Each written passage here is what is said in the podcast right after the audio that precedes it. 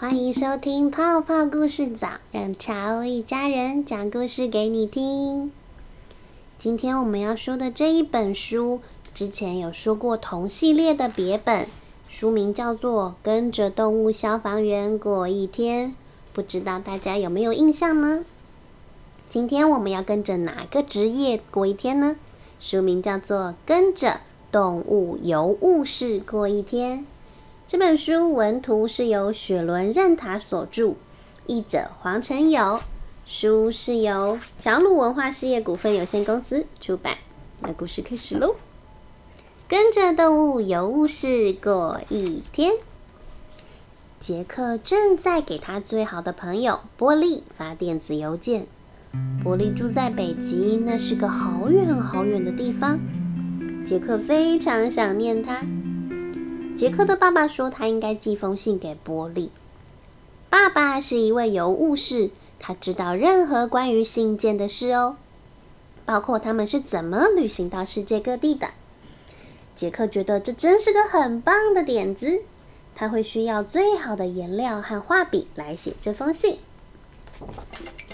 首先，他为波利画了一幅非常美妙的图。接着，他写了一封充满惊喜的信。这可费了他不少心思。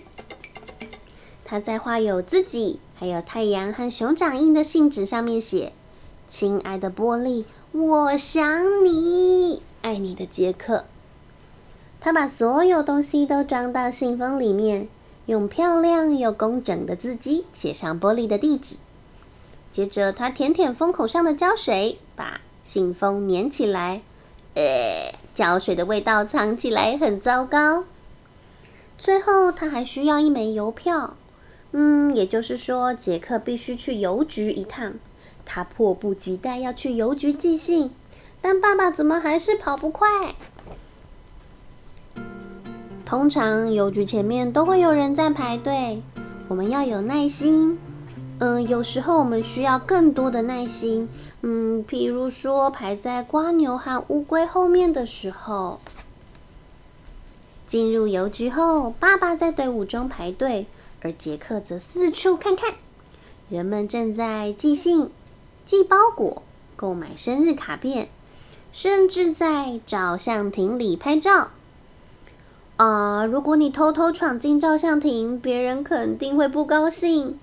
你看，鸵鸟要拍的护照证件照，每一张都有杰克的脸呢。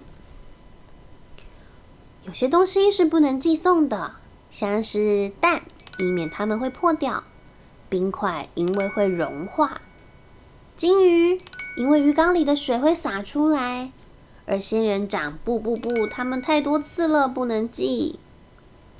狗先生准备寄一根骨头棒。为了不让它断掉，好好包起来是很重要的。狗先生使用了泡泡缓冲材把骨头棒包起来。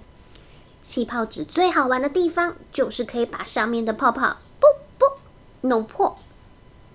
信件得先称重，再来决定需要贴几枚邮票。杰克的信要寄到两千英里远的地方，所以要贴好多邮票。杰克坐在磅秤上，想看看如果把自己寄出去的话要花多少钱。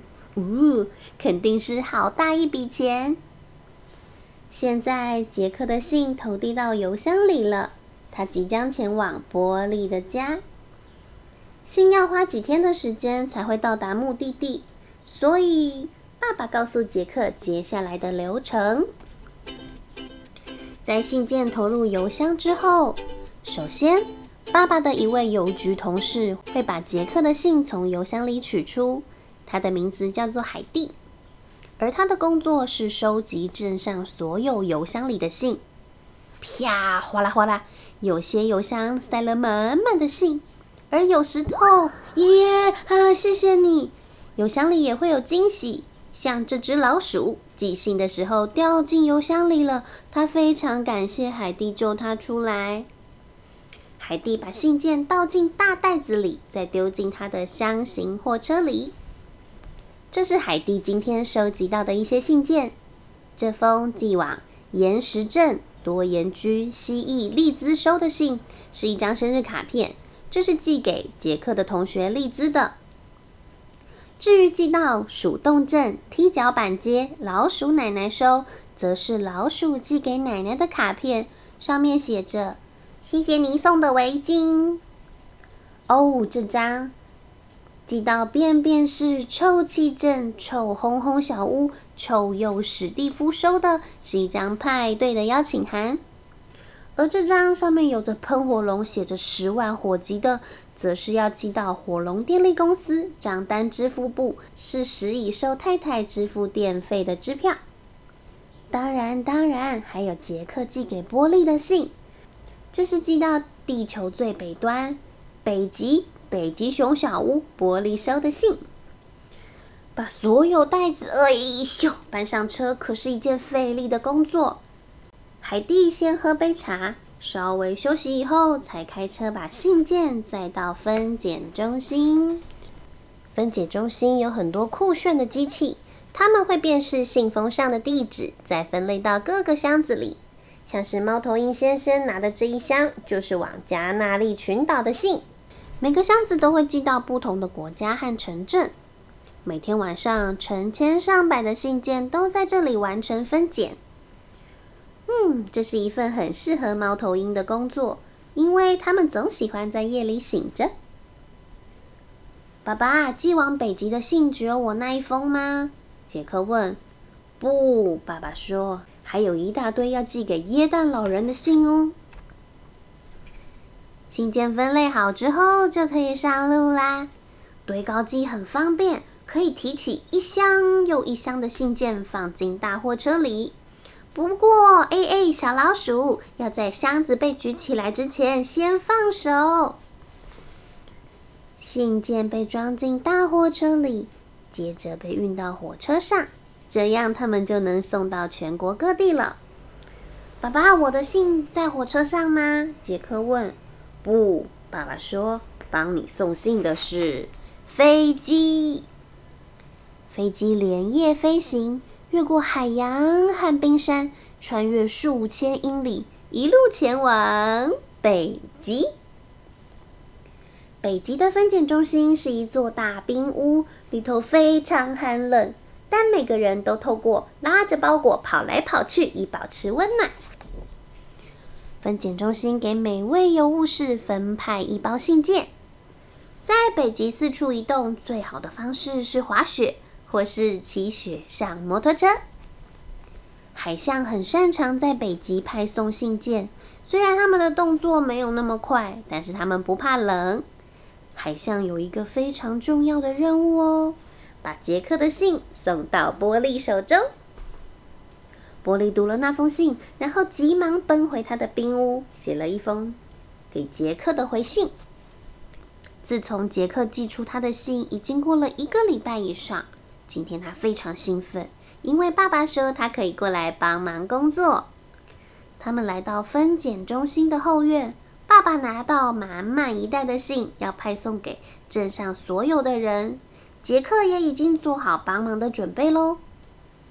邮务士们很早就开始工作了，一杯咖啡和一块饼干可以帮助他们在出发送信前提振精神。哦，干杯！邮务士们都有自己送信的独门绝技，咻咻咻咻咻咻咻！猴子的动作很快，但是哎哎掉地上了，有一点粗心。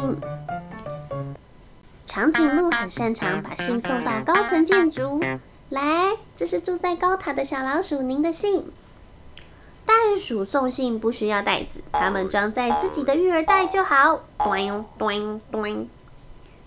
杰克的爸爸有一辆脚踏车，当有成堆的信件要派送时，脚踏车还是很好用。分拣信件，杰克也有自己的独门招式哦。终于，他们出发了。父子俩在城镇里穿梭，为每户人家派送信件。他们派送瓦斯账单、明信片，甚至还有杂志。很快的，袋子里就只剩下一封信了。爸爸为什么要把这封信塞进我们家呢？杰克问。因为这是你的信啊。”爸爸说。杰克急忙冲进家门，把信封撕开。亲爱的杰克，我即将出发去拜访你，我们很快就会见面啦。爱你的波利。哇，是波利寄来的信，他一路从北极来到这儿。信上还说他即将要来拜访杰克。等待波利造访非常煎熬，但杰克必须有耐心。他每天不停的蹦来蹦去，日子好像也快了许多。接着，就在杰克认为波利不会来了的时候，门外传出了敲门声。波利来了，而且正好赶上下午茶时间。小朋友们有收过信吗？如果你可以写一封信，或是画一封信，寄给谁？你最先想到的人是谁呢？冬天好冷哦，如果能收到一封。充满关心的信，想必收信的人心里也会暖洋洋的吧？嗯，我今天就要来写一封信哦，一起加入吧！故事讲完喽。